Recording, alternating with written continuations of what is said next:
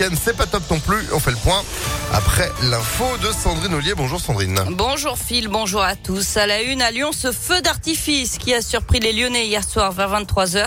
Il a été entendu jusqu'à Villeurbanne, Vénissieux, Oulin et la Mulatière. D'après le progrès, il a été tiré depuis Gerland. Ça a duré une quinzaine de minutes. Il y avait même un bouquet final. Une autorisation avait bien été délivrée par la préfecture, mais aucune communication. Selon un auditeur, le stade avait été privatisé par une entreprise.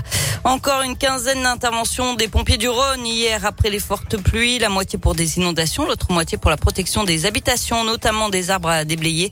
Ça devrait se calmer. Aujourd'hui, on est sorti de la vigilance orange dans le Rhône et dans l'Ain. En revanche, elle entre en vigueur aujourd'hui en Isère à partir de 10 heures avec encore des risques de grêle et de fortes pluies. Hier à Vienne, une grosse averse de grêle a surprise automobilistes dans l'après-midi. Les vidéos impressionnantes sont à retrouver sur impactfm.fr. Le choc dans une crèche privée du 3e arrondissement de Lyon. Une petite fille de 11 mois a été découverte inconsciente hier matin vers 8 heures.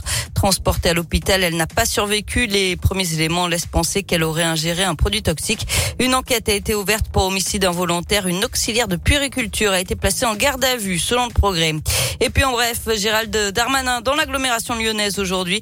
Le ministre de l'Intérieur est attendu à Saint-Cyr-au-Mont-d'Or pour la remise des diplômes à l'école de police. Une solution face à la hausse des prix des carburants et pour lutter contre la pollution de l'air, le rétrofit, ça consiste à remplacer les moteurs diesel ou essence des véhicules en électrique.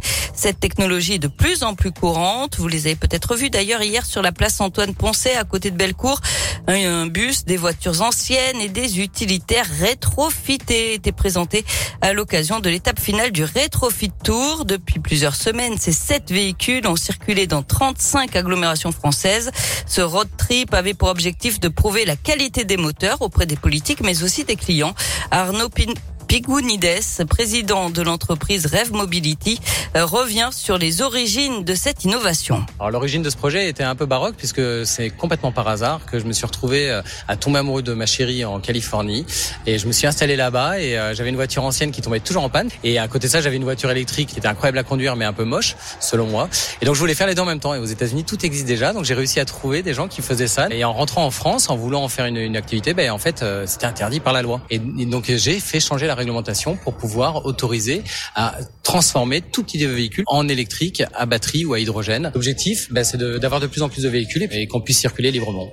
Et la technique du rétrofit fonctionne aussi pour convertir un véhicule diesel ou essence en une motorisation au gaz naturel pour véhicules, le GNV. En partenariat avec GRDF, la métropole de Lyon est d'ailleurs en train de mettre en place une filière de conversion bio-GNV. Elle voudrait notamment rétrofiter les cars de transport scolaire. On passe au sport. Les championnats du monde de natation et le Villeurbanne et Florent Manoudou éliminé en demi-finale du 50 mètres nage libre hier soir. Ça passe par contre pour Maxime Grosset qui disputera la finale ce soir. Et puis du rugby, le Loup officialise l'arrivée de six nouveaux joueurs pour la saison prochaine.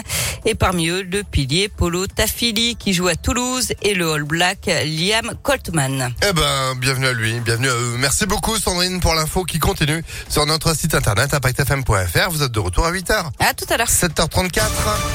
Météo Lyon.